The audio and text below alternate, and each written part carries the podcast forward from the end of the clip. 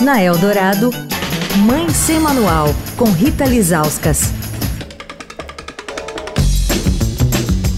Oi, gente, Mãe Sem Manual de volta ao lado da Maísa Zakzuk, que também é radialista, e da Ariela Doctors, coordenadora geral do Instituto Comida e Cultura.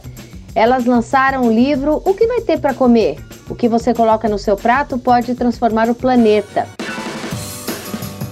Ari, a alimentação do Brasil é muito saudável se a gente for pensar no que tradicionalmente colocamos no prato, né? Arroz, feijão.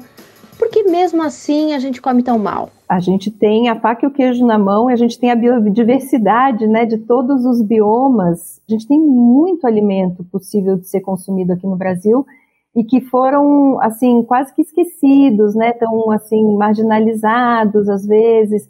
E a indústria da alimentação, infelizmente, é, entrou muito fortemente nas nossas vidas, né, com o processamento dos alimentos. Então, a primeira compreensão é essa, né, de você entender que os alimentos frescos são aqueles que vão te fazer melhor. E como você mesmo disse, está muito próximo ao mesmo tempo da população brasileira, porque o nosso carro-chefe é o arroz com feijão, né?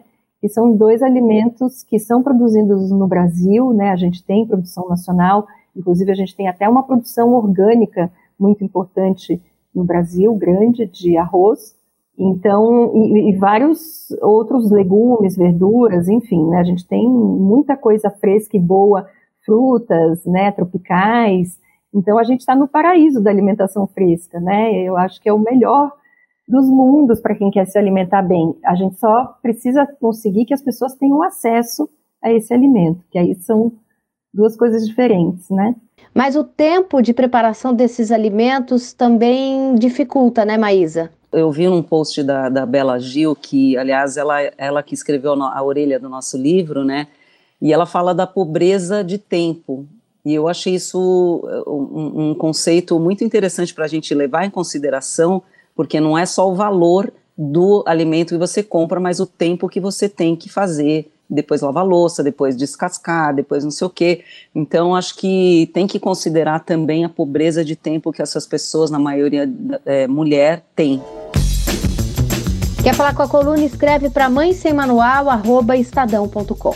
Rita Lisauskas para a Rádio Eldorado, a rádio dos melhores ouvintes. Você ouviu Mãe Sem Manual, com Rita Lisauskas.